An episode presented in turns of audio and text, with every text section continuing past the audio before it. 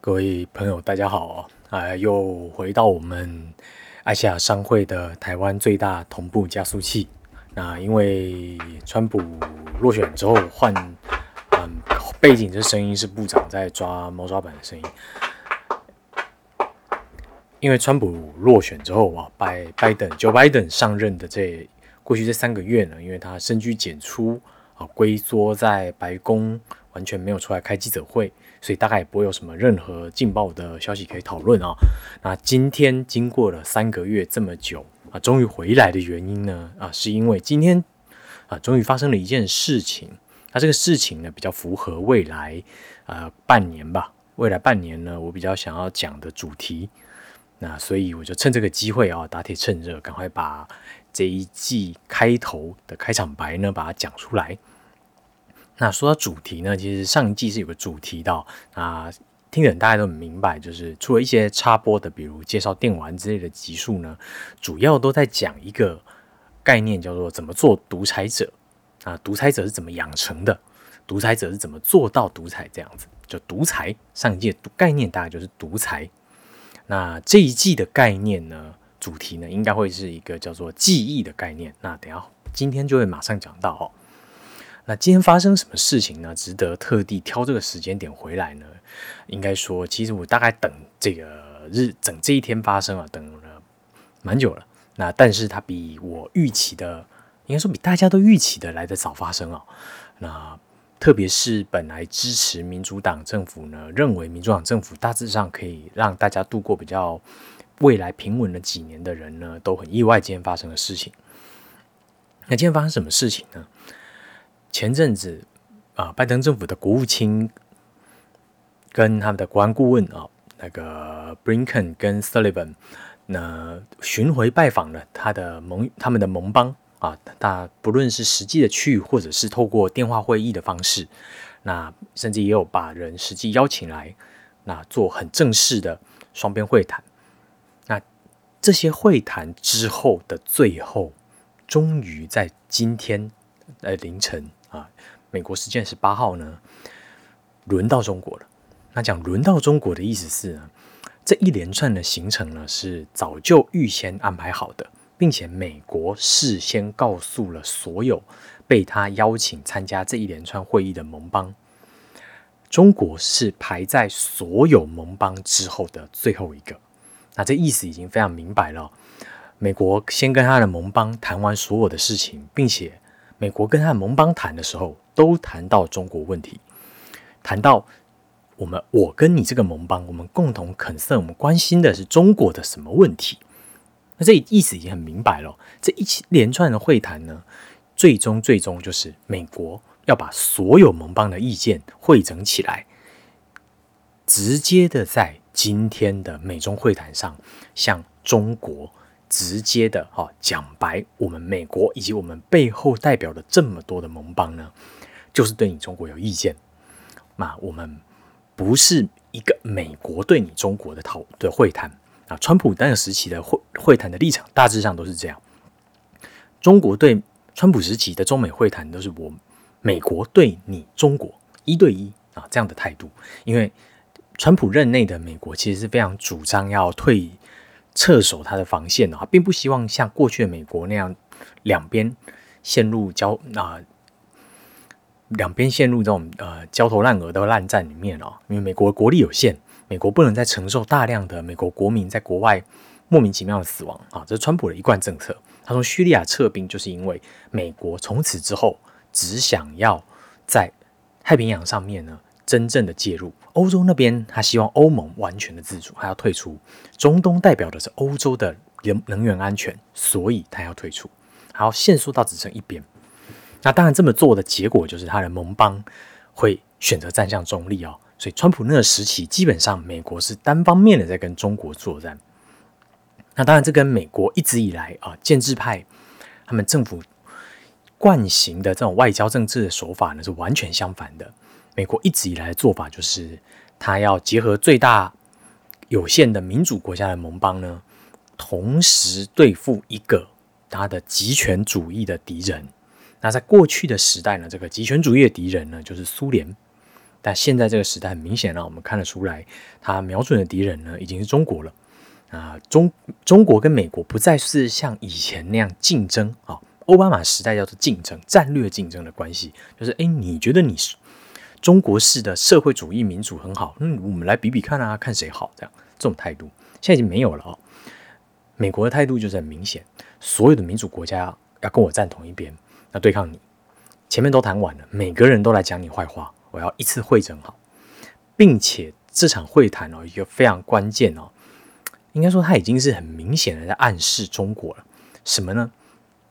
中国在赴这场会谈呢，是要远赴阿拉斯加，他并不是去一个公正第三方的地方会谈，所以那个意思已经就是中国。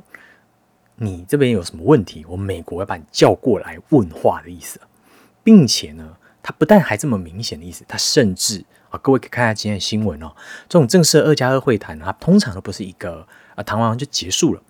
那明天还有会谈的第二天，正常来说呢，他会安排一些相关的行程啊，来为双方的外交活动呢进行一塑一一连串的塑造的形象。就是哎，我们。这是一个很正式的会谈啊，我们双方是哎外宾有外宾的规格这样子的东西的。这见面有哦，美国是把中国的两位呢外交人员呢，一个大使，那一个我们外交部长王毅啊，王王毅跟杨洁篪呢，他们基本上就是一个人负责扮黑脸，一个负责扮白脸的角色。他把这两位叫来冰天雪地的阿拉斯加，然后没有安排任何的礼宾行程啊，直接叫两位呢回饭店吃饭。哦，这是已经不是什么会谈了，是美国把两个他认为不是他对手的人的国家呢，把他们叫来问话的意思。那你要知道，在这种美国已经摆明就是我是要叫你来问话这样子的一个形式的会议上呢，中国还真的派了两个人来，那你不觉得很奇怪吗？中国为什么要派自己人去被羞辱呢？那在这件事情在昨天以前啊，在正式会谈以前呢？大家可以查一下哦，趁现在赶快查，赶快 Google，大家可以看一下，嗯，东西方世界的政治外交相关的专业的分析的人呢，都认为这是一场互试探底线的会谈。互试探底线的意思就是呢，中国为什么要特地来羞被羞辱啊？这种低规格的会谈，因为他急于表达他是有底线，他有底线的意思就是我有东西可以换啊。我有底线，代表你试探到我的底线，那我们可以搓手淫啊，我们可以把它搓掉啊。美国也是因为这样，所以他安排了这个很低规格的会议，把人像叫来羞辱一样。就是第一件事情，就你如果答应与会的话，代表你愿意被我试探你的底线。所以很显然，这场会谈之前呢，我们知道以前哦，长袖善舞在亚洲有很多 connection，关系很好的国务卿 Blinken 呢，他一定有透过他台面下的关系。啊，去打听中国到底有没有意思来被我试探底线？那因此来了，并且来了一个一个黑脸，一个白脸啊！大家有相关的外交常识都知道，王毅一直都是四处乱讲话、乱呛人的那个，他是专业的黑脸，那没有什么意外的。那他们的杨洁篪先生呢，过去在奥巴马时代呢，是所谓的鸽派的红人，那非常习惯于呢做。美中关系的润滑剂合适了，他的人设呢，人物设定呢，一直都是所谓的偏鸽派哦，他并不会负责来呛人。那所以看到了，哎，两个人要派一个黑黑脸，一个白脸。那美国这边理论上你会觉得，好，我们就是要来试探底线啊。怎么样试探底线？就是外交技术。那这大家。包含我在内，我们大家都不会很知道他的专业细节啊。这个，这我们就交给专业的人去看，他们有没有办法把这个令人错愕的结果讲出一个合理的解释。所以在和会谈开始之前呢，大家都期待这是一场嗯互试和底线啊，有来有往的一个攻防。那比较不会期待说看到什么失序的表演。所以，其实，在这个会谈的结果出来之前呢，大家并没有很期待，没有很紧张哦。虽然是一个美中在拜登就任之后第一场哦这么高层级国务卿对外交部长的会谈，但是其实大家并没有真的很像是川普的川普跟习近平呛声的那段时间一样，美中关系的任何的行为都被大家放大检视，大家其实不是很在意哦。哎，结果哎，会谈的结果大家吓一跳。美国国务卿一开场就是直接啊，就会诊他跟盟邦会谈的这些所谓的对中国的指控。那大家可能，我我知道台湾人很多呃喜欢共和党、讨厌民主党的人啊。那在这边我要重新再强调一次，民主党的外交政治的手法一直都遵循过去二十年、三十年美国政府最标准的做法，所以他们一定是会诊盟邦的。任何的意见，并且表现他是民主国家大佬老大哥啊，这样态度来应对啊，这是标准的做策做法。川普跟民主党的做法的差别在，川普是直接针对性的攻击啊，他并不会就是讲这么多废话，就是啊，我代表我的盟邦，巴拉巴拉巴拉。但中国一看就知道，没有所谓你代表你的盟邦，为什么？因为你的盟邦都是不堪一击，其实就是你在说话而已。你的盟邦的意思是他们。要你当分母啊，他们并不想要出什么兵，出什么力。在中国的看法就是这样，所以中国这边理论上来说一定会硬碰硬碰回去啊。那试探底线的过程本来就是这样，只是在这个时候发生了一个意外。什么意外呢？他们派两个人来啊，王毅应该理论上是负责互呛的，那杨洁篪应该要负责持中道论。就是呼吁美国应该要放下，巴拉巴拉巴拉，我们要针对什么议题，巴拉巴拉巴拉合作啊，用用团结啊对取代对抗。但不幸啊，第一个回呛的竟然是杨洁篪啊，这是一个非常令人意外的结果。所以在会谈呢，根本还没有谈完。大致上，大家的态度都已经啊，就我们这些旁观的人、旁观的人啊，不，旁观的人的态度大概都定了，就是这是一场失败的会谈。失败在哪里呢？失败的部分当然不是双方撕破脸，这样叫叫失败啊。这场会谈之所以失失败的最主要的原因，是因为照理来讲，这个会谈的阵容、这个事前的设定呢，美国国务院应该已经设定好了。中共他为了表现出啊，中美关系要需要缓和，因为他们目前被贸易制裁，所以他们需要撤回贸易制裁。为了这个关系的缓和呢，他们一定有愿意低头妥协的部分。那这个低头妥协的部分呢，理论上会表现出来在他们回应回击的部分。他们会在硬的部分呢，讲的是他们绝不退让部分。那毫不意外啊，什么西藏、新疆、香港、台湾立场，这个是肯定不会退让的。钓鱼台问题，他们也不会退让啊。其他相关，比如美国谴责他们贸易啊、网络战这种，他们肯定都会就是坚持他们立场，那是没有什么需要退让的。那这个地方就值得让人期待的是，它到底什么地方是相对可以退让的？那很明显，我们可以知道，习近平习近平的答案就是：对你想了很久。中国到底哪个部分可以退让？你很期待我们说，但我们也想了很久，中国没有可以退让的地方。所以第一个发难的，竟然是那个负责啊，要持中道论啊，讲出中国愿意放下妥协的部分的杨洁篪。那事前大概美国这边比较愿意听到的，可能是中方啊，想要努力改善他们过去的某个。啊，可能做不好的地方，比如贸易啊，可能防疫，可能什么理由都可以，反正想一个嘛，想一个大家都好下台。当杨洁篪跟王毅一起呛美国的时候，这下子整场啊最不能下台的人就是美国国务卿布林肯。为什么？如果这场会议就是双方集合到冰天雪地的阿拉斯加，然后双方互呛完以后各自回去吃饭的话，这不叫外交会谈。啊，这叫 rap battle 啊，就是双方约在一个地方，然后互呛啊。大家有看过 rap battle 吗？如果没看过 rap battle 的话，可以看一下本集附的连接啊。这种互呛完就解散的行为，并不叫外交会谈，因为外交会谈有事先设定好的目标。这场的事先设定好的目标，就是双方透过暗示性的交谈、唇枪舌战呢，找出一个。双方的下台阶，这个下台阶呢，让彼此可以不要再升高中美的对立。啊，很不幸的，我们知道第一天的结果啊，已经注定了。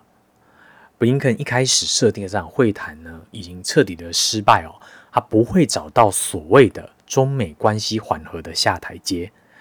那中美关系呢，很不幸的，呃，比大家期待的还要早来的恶化，因为拜登带这个人他的上台啊，甚至还任命了布林肯这样的这个所谓的知中派，应该不算知中派，应该说在中国有很好的关系派，理论上都是为了和缓对美美中关系要对。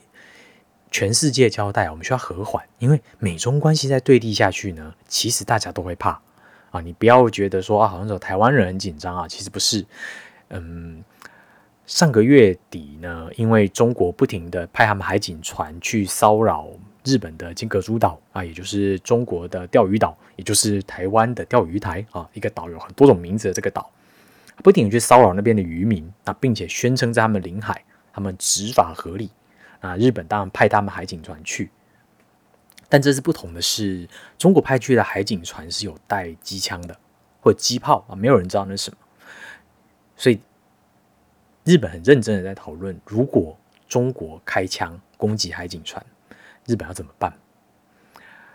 日本的防卫大臣啊，就是安倍的弟弟啊，他们不同姓，但是他弟弟就直接跟记者讲啊，要打来打啊。中国开枪，我们就回枪，这在过去的日本是不可能的事情。日本政府的一贯手法是，他会开非常久的会，拖到这件事情被大家淡忘之后，他才会回应，并且会回一个没有答案的答案。但是自民党政府这个啊，一边玩反中，一边玩亲中，赚商业利益的政党呢，史无前例的直接回答啊，就是非常直截了当就回答要打来打啊，这是因为整个。中美关系呢，将关系已经闹僵到日本作为一个站在中美中间啊，可以捞利益的这个夹心饼干呢，他已经没有选择的余地哦。他不但没有选择的余地，而且他现在非常害怕拜登政府没有能力对抗中国，所以日本政府自己必须要想办法硬起来啊，蛮可怜的。那另一方面来说，我们可以知道，就是中国非常让大家意外的。他不但没有一个半黑脸，一个半白脸呢，给双方走下台阶啊，试图软化中美的关系，甚至还反过来，他拍白脸去呛你。那这已经说明啊，整个中国已经到了没有任何对中美关系放缓的期望的时候了。那为什么会到这样的程度呢？啊，我们之前上一季有讲到。习近平的下一次的任期，啊，下一次的任期呢，即将在二零二二年、二三年这中间要决定，啊，剩下一年多一点点的时间，在这段时间之内呢，习近平不能够啊容许有任何的意外发生。那你可能会问说，怎么可能会有意外啊？习近平独裁者，如果你敢做任何造反的行为，那不是把那个人抓起来啊杀掉就好了？就像薄熙来那样。你有任何造反的可能性，那就把你抓起来。那你会这么想，当然是因为我们啊从小教育把我们教的好像独裁者很容易当哦啊，当然没有那么简单啊。大家有兴趣可以去翻蒋经国的故事，就可以知道，除非这个国家呢还在很低度经济开发的状态之下，那党国的高干呢都可以靠着无止境的压榨没有能力反抗的民众呢维持他。不改变的权力结构的话，否则同一个政党内的山头之间的竞争呢，其实是会让这些独裁者啊，他头上其实永远悬着一把剑哦，他其实不能够安睡的。习近平他剩下一年多的这个时间呢，恐怕是他正最害怕的这个时候。害怕什么？中国受到经济的制裁，其实影响对他们经济的影响是非常非常显著的啊，基本上已经在告诉中国。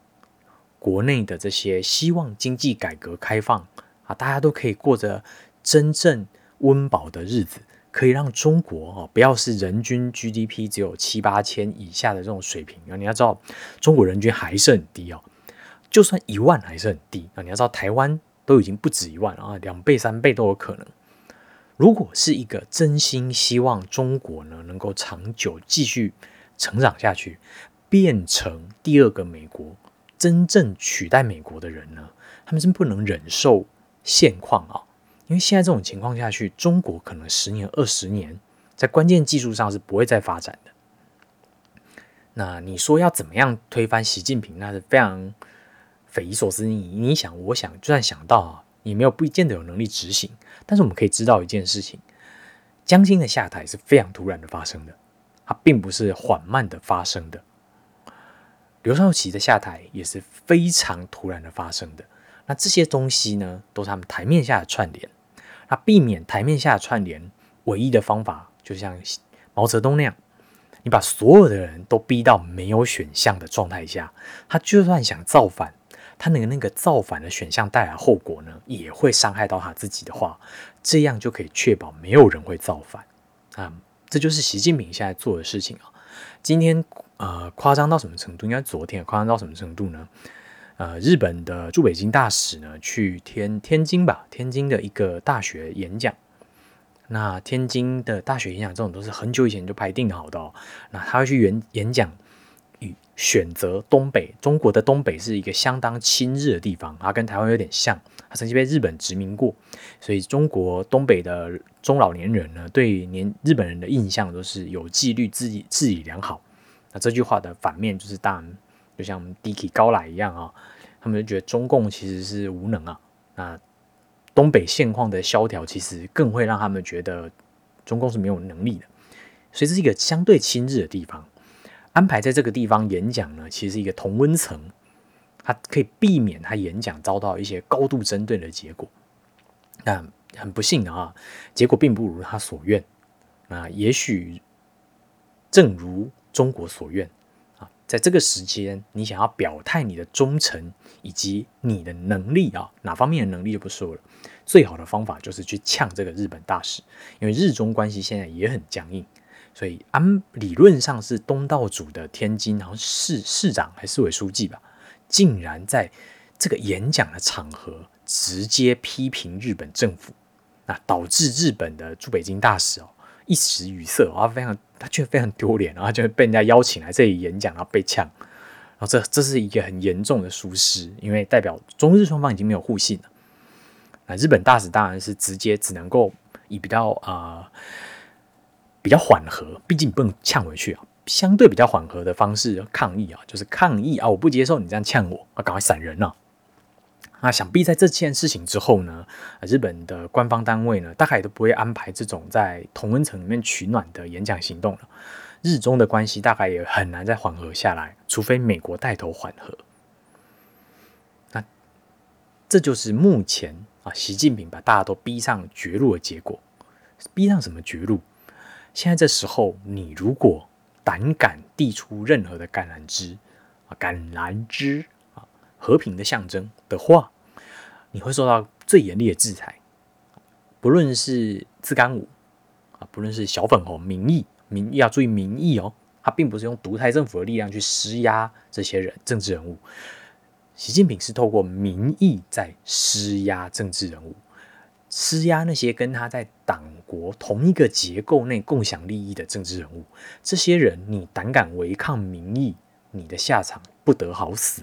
啊，怎么样子不得好死呢？就等你下场沦落到要被剥夺官职的时候，你就会知道。所以，所有涉外体系的人呢，现在都不得不表态效忠。那你要说杨洁篪先生呢，他是一一直以来都负责扮演鸽派，他一直都负责扮演这个改革开放派对外的窗口。难道他不会觉得现在习近平在带大家走上一条迈往迈向战争？迈向人民的痛苦路吗？你要说他没想过是不可能的，毕竟他认识那么多美国朋友，他知道这些代表意义。那他为什么不这么这么做？除非他真的想死啊，不然他一定得照剧本演出了。啊，现在已经到这种程度，那甚至跟涉外单位没有任何关系啊，你真的没有必要讲话的地方政府的官员呢，都要第一个优先跳出来。呛日本的大使，你知道，其实中国的官员呢，都已经被民意逼迫到，他们已经没有选择，必须对美、对日、对这些所谓民主国家同盟摆出对抗的姿态。那这就是为什么中国的大使会说，中国有中国的民主，美国有美国的民主啊，因为运作起来呢，你可以发现呢，中国的民主比较接近川普的民主。他透过煽动的方式，透过直接啊讲出人民心中所望的方式呢，反过来勒索本来不属于他的政治体制体制啊，通过这个方式呢来遂行他的政治目的。也就是说，我们可以这样讲，上一季讲的啊独裁者的问题啊，独裁者怎么做事情呢？川普才是跟习近平比较接近的那一边。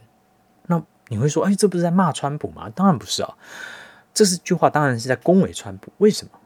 因为习近平才是真正站在中国人民的心声的那一边。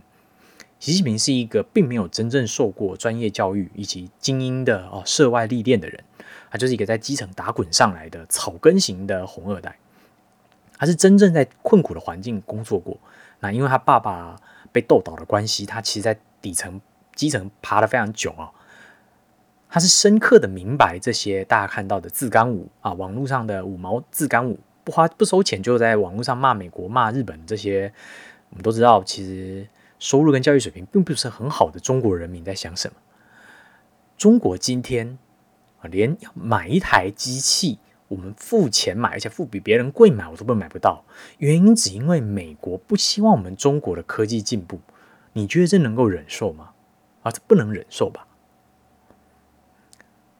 今天中国因为比较认真努力，我们用加班费换取来这些贸易的收入啊。我们严重的那中国严重的出口出超于美国，结果被美国视为一种剥削美国劳工的行为，这不能接受吧？不是说奖励勤劳，还要惩罚懒惰吗？美国人懒惰什么时候要要惩罚我们要克我们关税？这不合理吧？啊，这是习近平背后的思维。讲比较夸张一点，习近平才真的是站在超过半数的中国人民的那一边。是的，他迫害维吾尔人呢。维吾尔人占中国的人口多少？中国贫穷的这些人，他们失去了工作，他们被压榨，因为世界贸易体制压榨利益，谁要负责？好，那这就是习近平他之所以要美中对抗的真正原因。中国整个执政班底的大部分的这些红二代呢，在等这一刻等很久了。改革开放从一开始就不是因为中国要转型成自由民主经济的国家，他们要转型成这种中国式民主的国家。中国式民主不需要大家习以为常的普选，普选他们认为已经落伍了。中国式民主不需要大家所习惯的这些监票啊，大家所习惯的这监票，在美国未来可能也没有了。这些制度，这些确保每个人票票等值的制度。那必有没有必要？为什么？因为在共产党的精神里面，不是票票民主的，它是有顺序。在共产党的它的执政纲领里面呢，顺序是农跟工，然后才是各位啊，现在可以听这个节目呢，坐在办公室里面吹冷气的白领阶级。白领阶级在共产党的行动思维里面呢，是最不重要的那一群，所以他们的行动目标是把。那半数的农工想要的东西发挥出来，那他发挥出来的东西可能是全世界啊，大家一起陪他们你死我活，但是中国人吃草都可以活下去，你们行吗？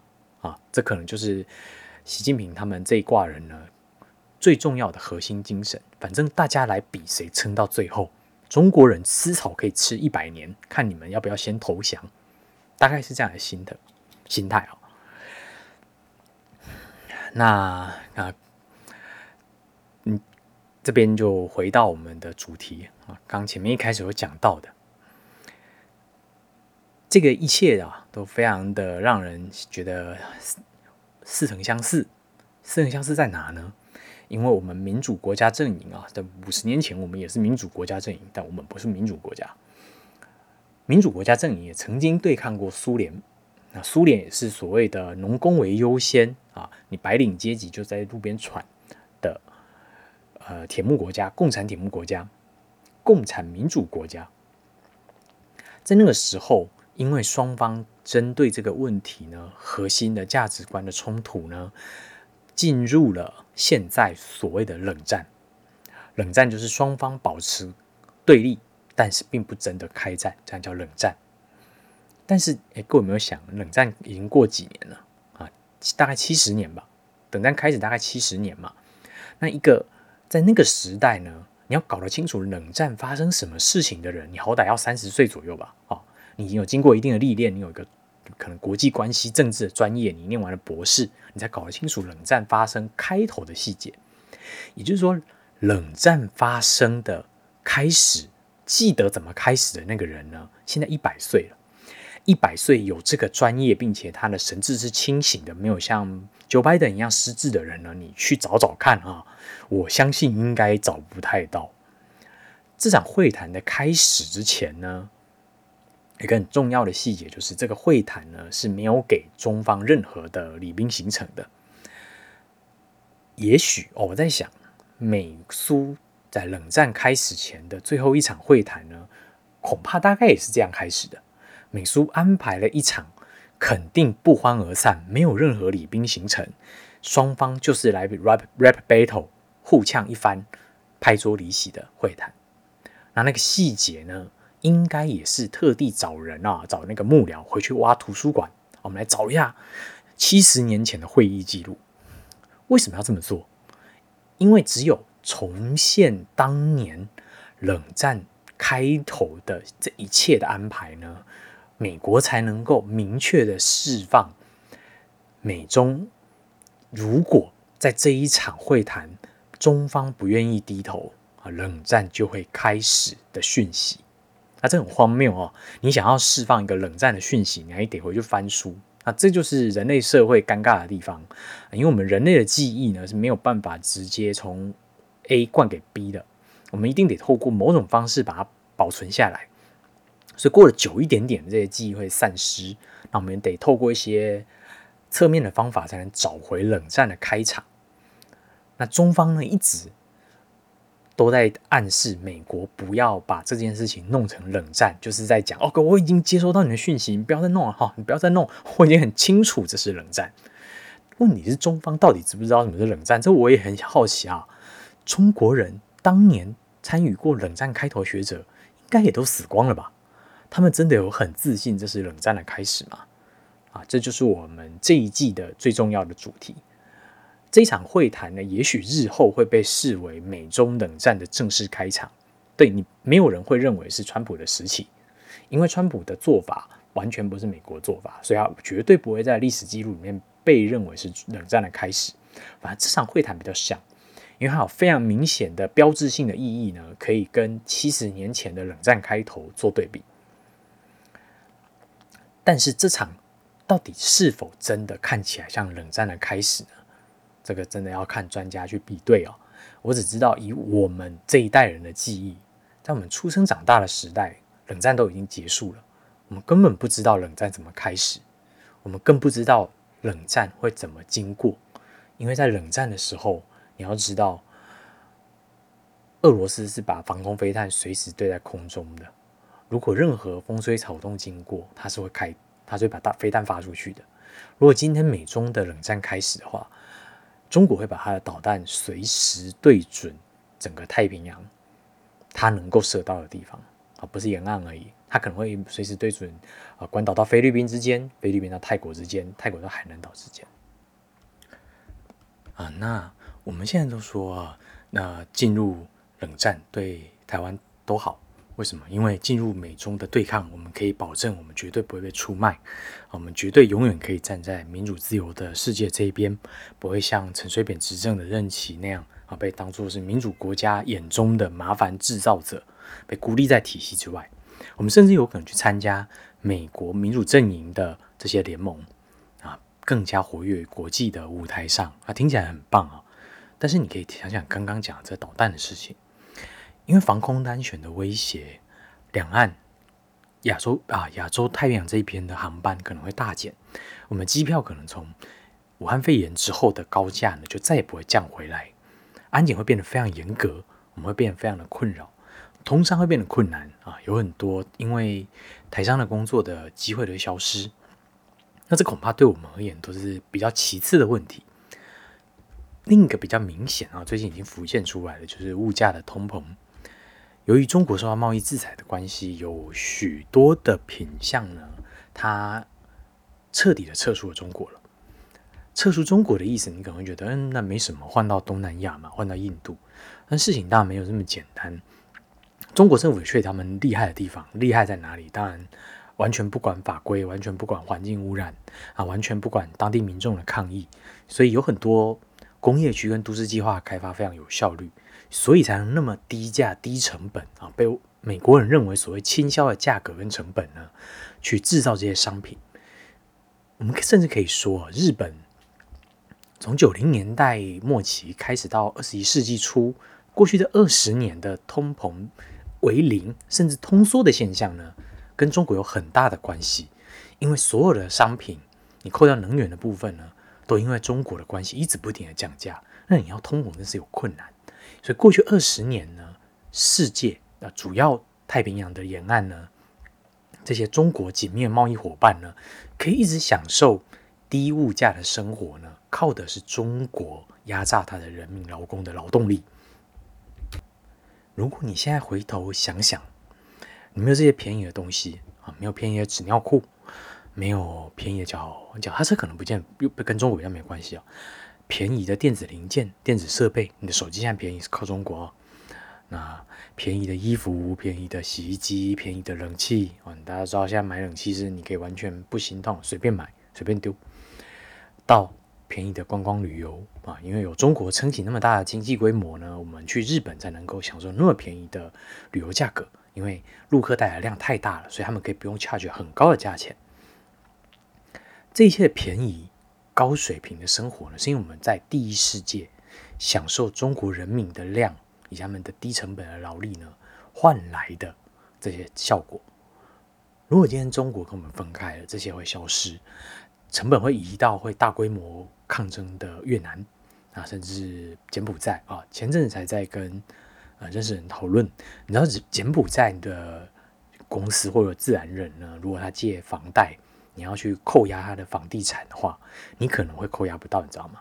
他们的设定权呢，只是一个形式，因为他们实际上还是半共产主义。你真的要抵押他的不动产呢，你是需要地方政府的协调的，相当的人质。在中国当然不是哦，中国只要你比他有利的话，他会帮你查封他。但是在柬埔寨不是，因为在柬埔寨的政府眼中你是过客，他跟中国情况是不太一样，他没有那么强力的想要压榨住人民以换取经济进步的政府。当这些东西都不再回复的时候，才真的是冷战的时期。所谓冷战，并不是只有台湾比较可以维持独立这个好处。它同时有一个大量的负面的坏处，就是台湾的生活水平也会回到像冷战那样，我们不会像现在这样有便宜的旅行、便宜的物资，过着可能比欧盟还要爽的生活。你如果真的想要知道回到冷战是怎么样的生活，应该想办法去翻翻过去的人的记忆啊，不是凭自己的想象想象，好像冷战是一个约定承诺的美好时光。冷战的重归重来，可能代表的是我们大家未来要过十年、二十年。你如果收入不高，你会很辛苦的苦日子。那这样真的对我们好吗？好，那这就是我们这一季的主题。我们必须要试图维系跟找回我们的记忆，不然你讲什么哦，回到冷战，我们要回到冷战，冷战的时候对大家好，这都是一种空谈，因为我们并不真的知道。冷战是什么？好，今天就到这边，好，谢谢大家。那之后的节目呢，大致上会以两个礼一个礼拜一次的频率更新。那基本上都会选择周末啊，因为周间的时间，呃，我现在搬家的关系比较赶啊，我要忙着打电动，所以大概不会在周间录。那大致上都会在周五的晚上。谢谢大家。